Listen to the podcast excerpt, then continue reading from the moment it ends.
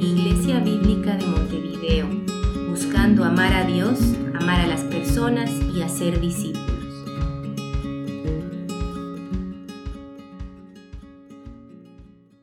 Bueno, buenos días a todos. Es una alegría poder saludarlos. Lindo verlos nuevamente. Hace un tiempo Sergio comenzó con, las, con la serie de las parábolas y hoy vamos a, a continuar con ello y es con la parábola del fariseo y el recaudador de impuestos que juntos van a orar. Esta se encuentra en Lucas 18, pero antes de leerla quisiera que oremos juntos. Dios, te, doy muchas gracias de que podamos venir hoy juntos ante tu palabra para aprender qué es lo que tienes para decirnos y explicarnos verdades esenciales para la vida, Dios. Y te doy gracias por, por esta verdad que, que transmites de forma tan simple en esta parábola. Y te pido que realmente, aunque es simple, llegue realmente a la profundidad de nuestros corazones, Dios. Te doy gracias por eso y te entrego todo esto en, en, en tus manos. Amén. Entonces, la parábola se encuentra en Lucas 18, versículo 9 al 14.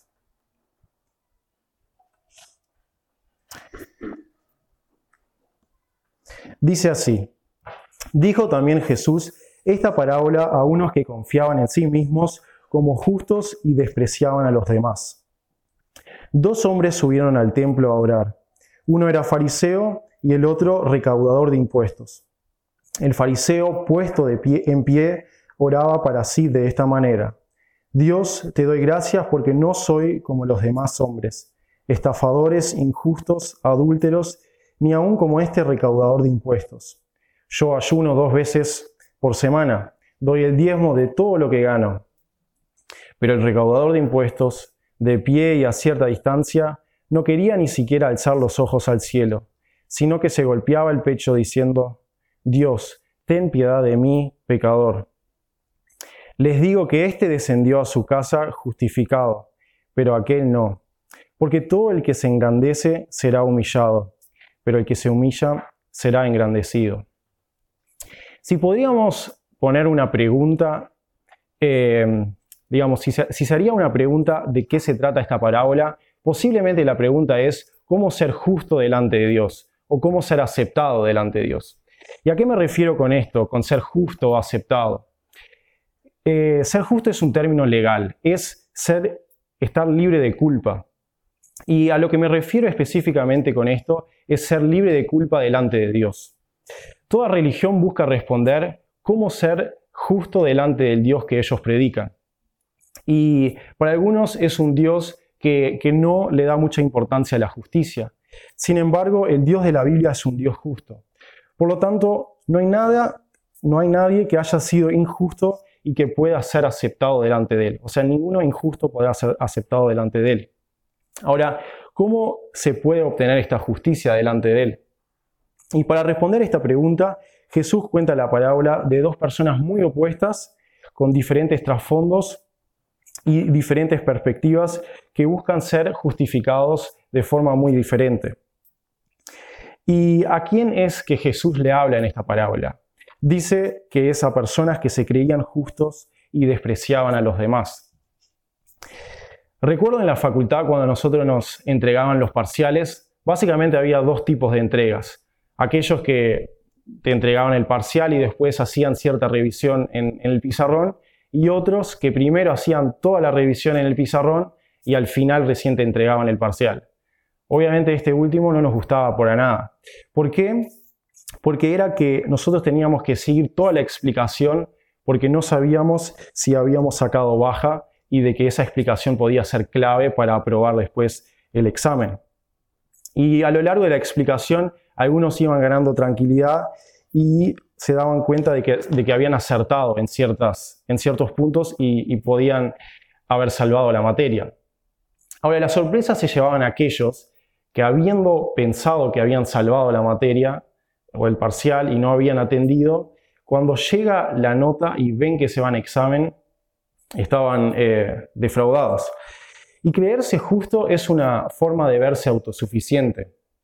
Aquellos alumnos que estaban convencidos que la rendición de su parcial era suficiente no veían valor en la explicación del profesor y en cierto sentido despreciaban el esfuerzo que éste estaba haciendo al explicarlo. El versículo 9 dice de que él estaba hablando a personas que se creían justas y despreciaban a los demás. Noten que dicen que se creían.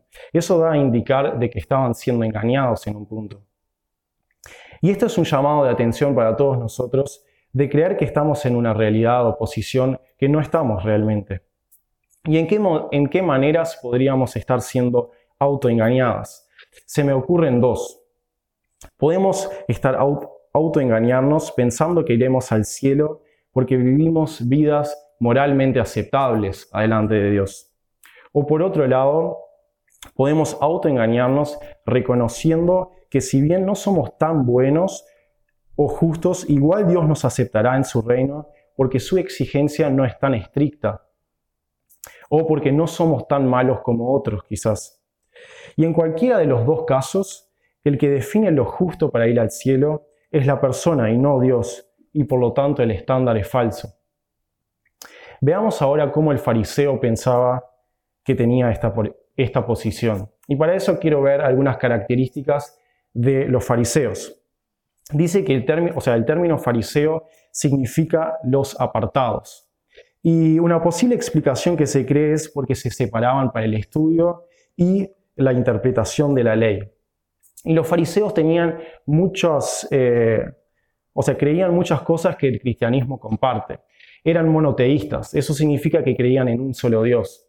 También eh, creían en la autoridad de la escritura, solamente del Antiguo Testamento porque es lo que había hasta ese momento.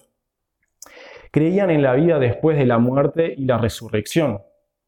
Y también consideraban que Dios se preocupaba por el individuo sin negar con ello que cada uno era responsable en la manera que vivía.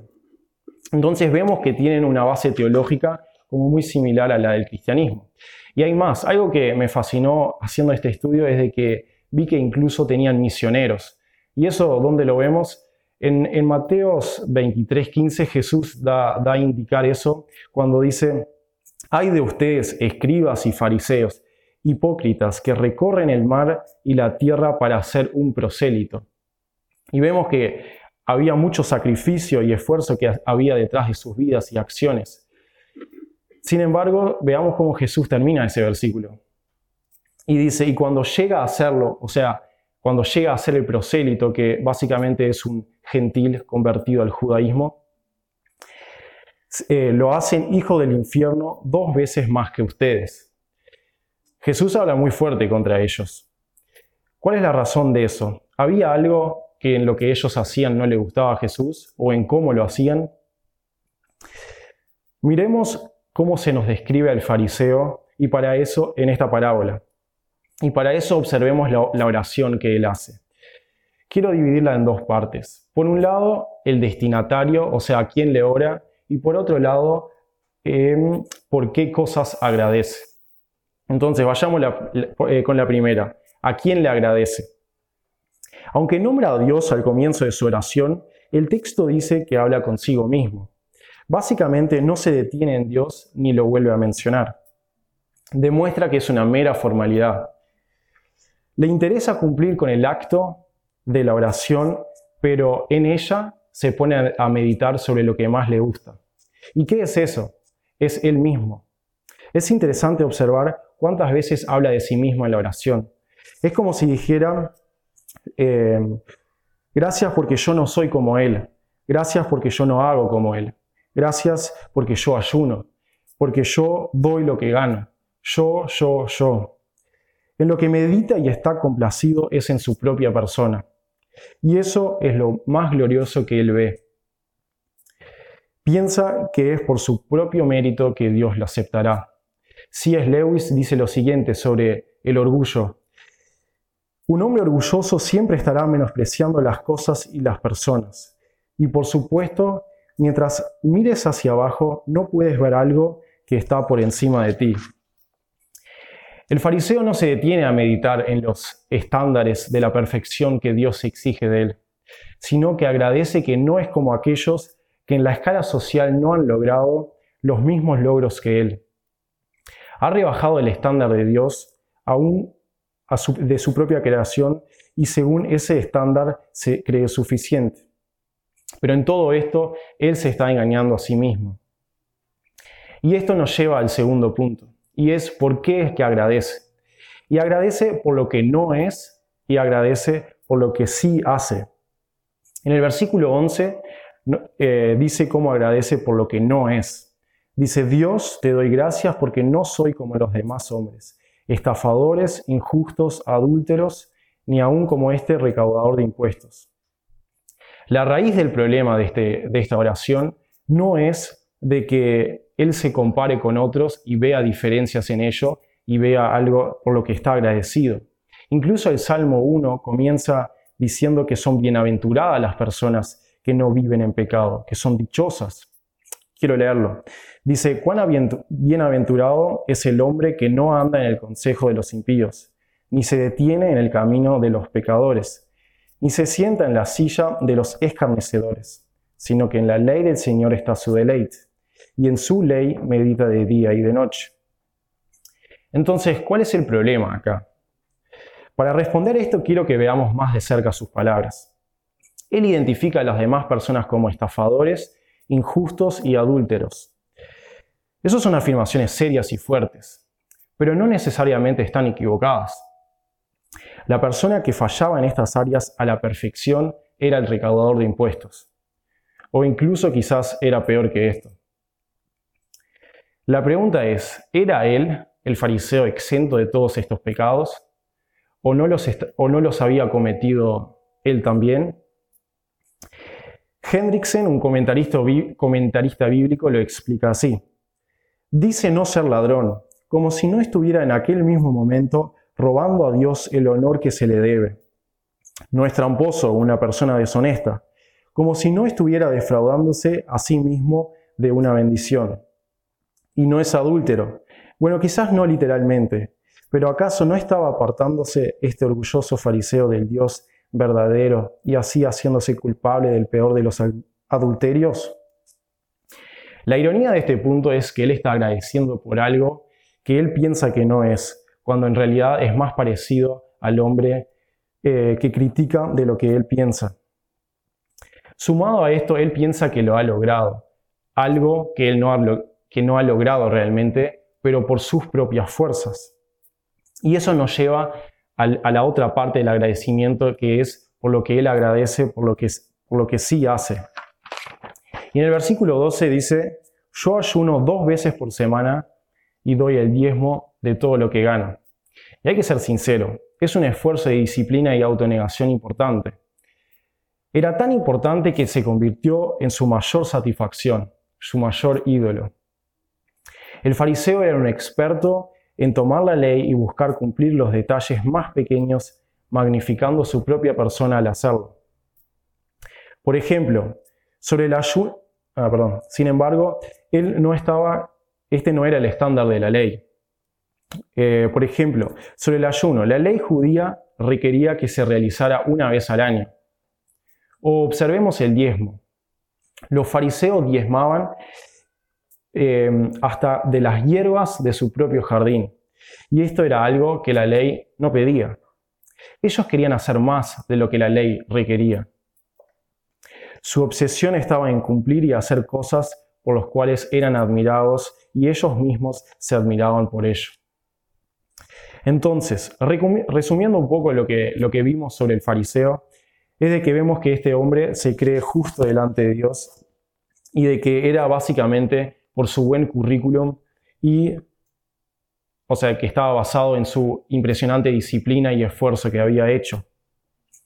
Y la pregunta que nos debemos hacer es, ¿logró su cometido? ¿Realmente fue justificado, o sea, aceptable delante de Dios? No es lo que Jesús dice. En el versículo 14 dice que éste no se fue justificado.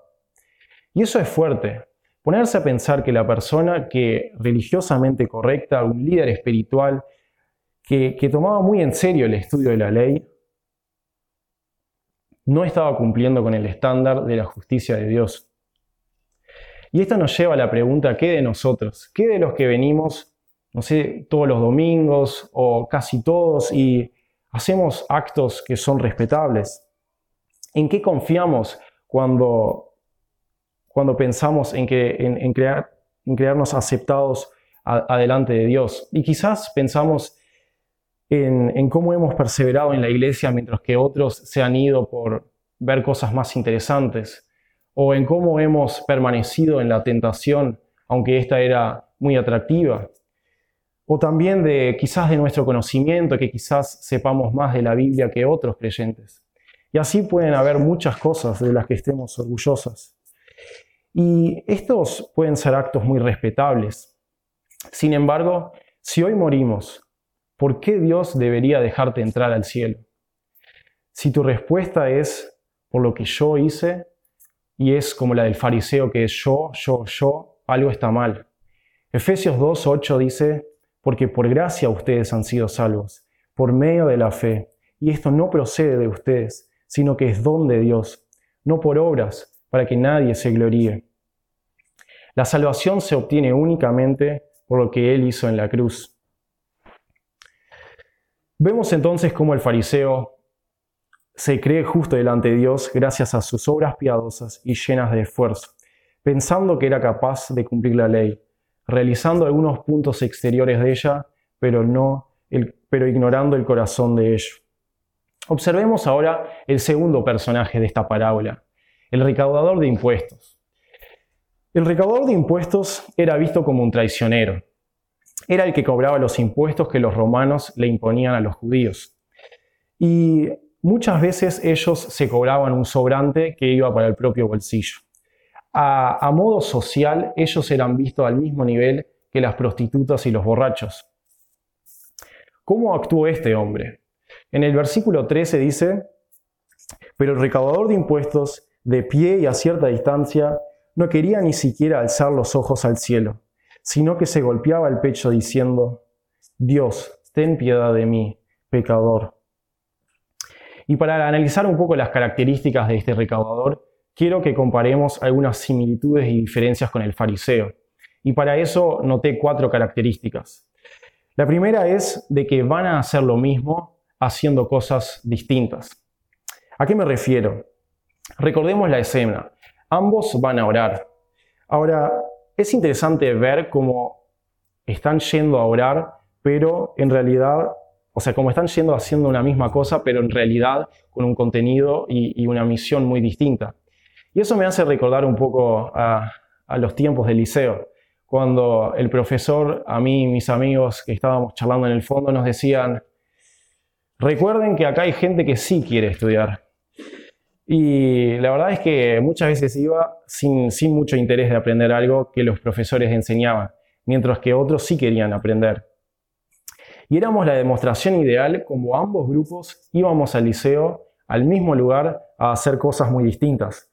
Unos iban a, estudiar y a aprender para así poder aprobar exitosamente la materia y otros básicamente a divertirnos por encima del otro. Y, éramos y, el fariseo iba a orar, tomando por sentado su justicia y, y agradeciendo a él mismo por ello. El recaudador iba para clamar por misericordia. La segunda característica es el lugar de posición. El fariseo buscaba estar lo más cerca posible del lugar santísimo dentro del templo y es porque él creía que él debía estar allí. Este es el punto que Jesús también ataca en el Sermón del Monte cuando dice que no sean como, que se cuiden de los, de los fariseos y los escribas porque ellos oraban en lugares públicos para ser vistos. El recaudador de impuestos, sin embargo, no se sentía cómodo allí y se queda a distancia. La tercera característica, la postura. Ambos están de pie. Pero la diferencia interesante se muestra en cómo, describe la mirada del recaudador de impuestos. Dice que éste miraba hacia el cielo, em, perdón, que no miraba hacia el cielo avergonzado de su pecado, habiendo entendido la gravedad de esto. No nos dice cómo, em, o sea, la postura o cómo miraba el fariseo. Pero, pero vemos en el, en el recaudador de impuestos cómo se lamenta de su pecado exteriorizándolo, golpeándose el pecho. Y por cuarto, cuarta característica es de, de qué es lo que hablan. Y es interesante de que, de que ambos mencionan a Dios, pero de que eso no es garantía de que ambos realmente se estén refiriendo a Él.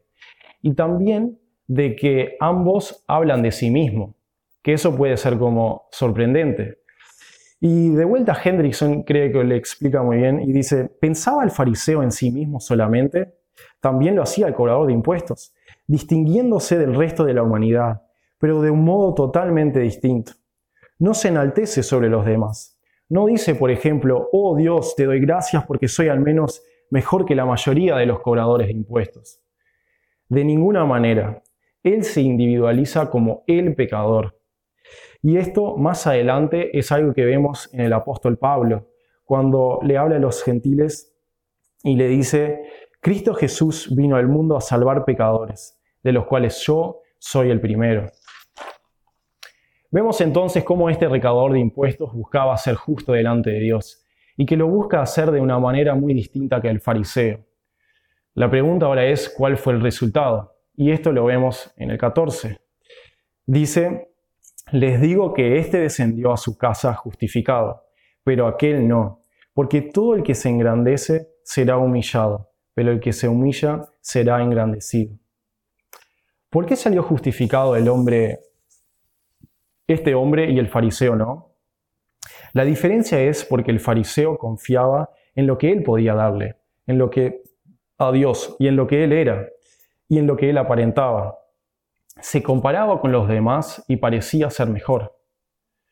El cambio, en cambio, el otro, el recaudador de impuestos, no venía a darle algo a Dios, como si Dios necesitara de algo de él, sino más bien que reconoció que necesitaba él de Dios. Se acercó humildemente y confió en que Dios tenía algo para darle.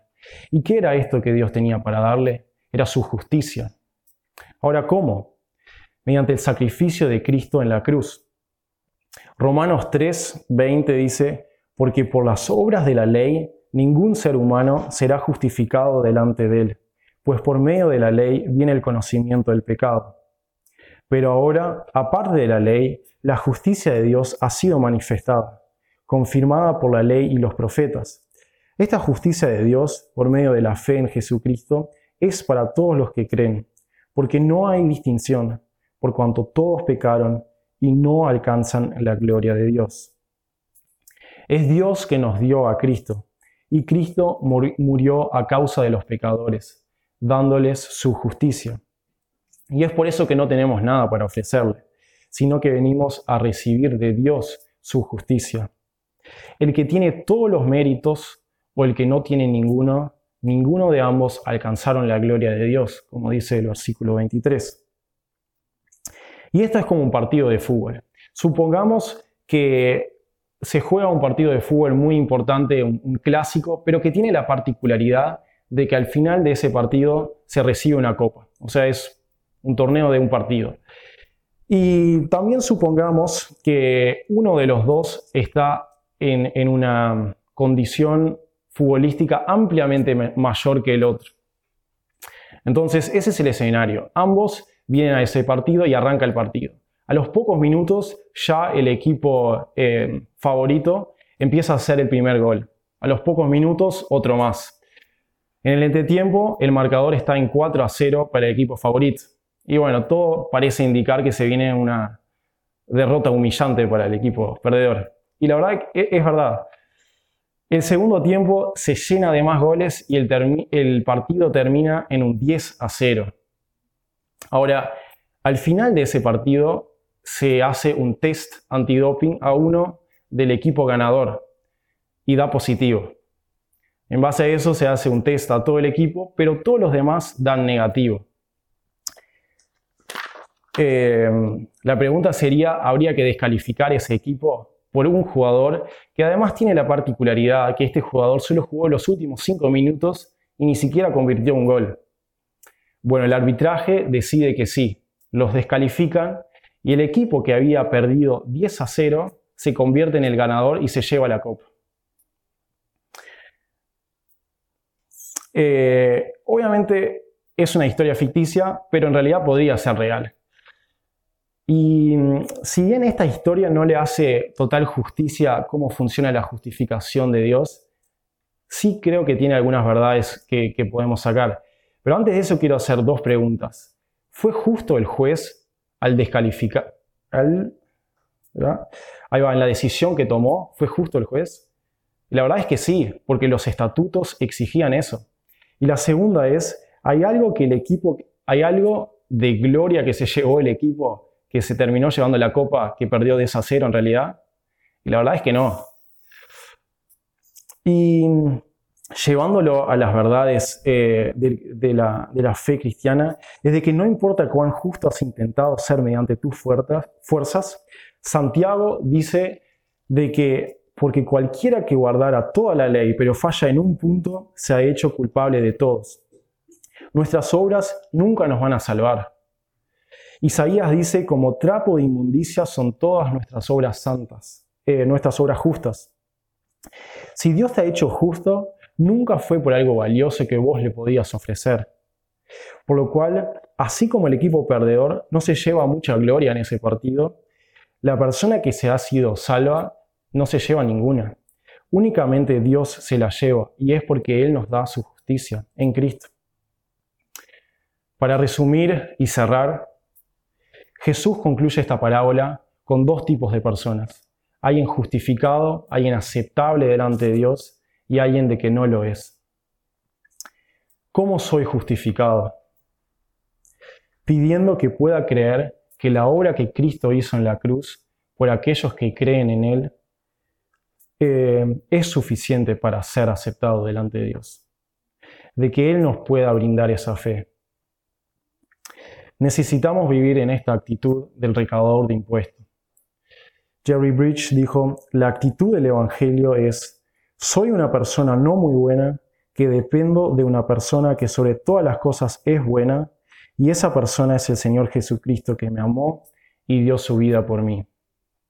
Oremos. Dios, gracias que, que tú nos ilustras estas verdades de una forma muy radical y controversial incluso a, nuestro sistema humano, como pensamos tantas veces en base a méritos, Dios. Y, te pido, Dios, que, que nos hagas entender, Dios, cómo realmente eres tú el que ha hecho toda obra de salvación en la vida de, de cada creyente, Dios. También te pido, Dios, por aquellos, Dios, que, sí, de que, que son conscientes de que no han sido justificados delante de ti, que si hoy mueren no, serán aceptados delante de ti, Dios. Te pido que vos hagas una obra de transformación y que muestres, Dios, que traigas arrepentimiento para entender, Dios, cuál es tu verdad, Dios. Y, te doy gracias porque solo vos podés hacer esto, Dios, y eso nos lleva a de que solo en ti podemos confiar. Te doy gracias por cada uno que vino hoy y pido que estés con nosotros. En tu nombre, amén.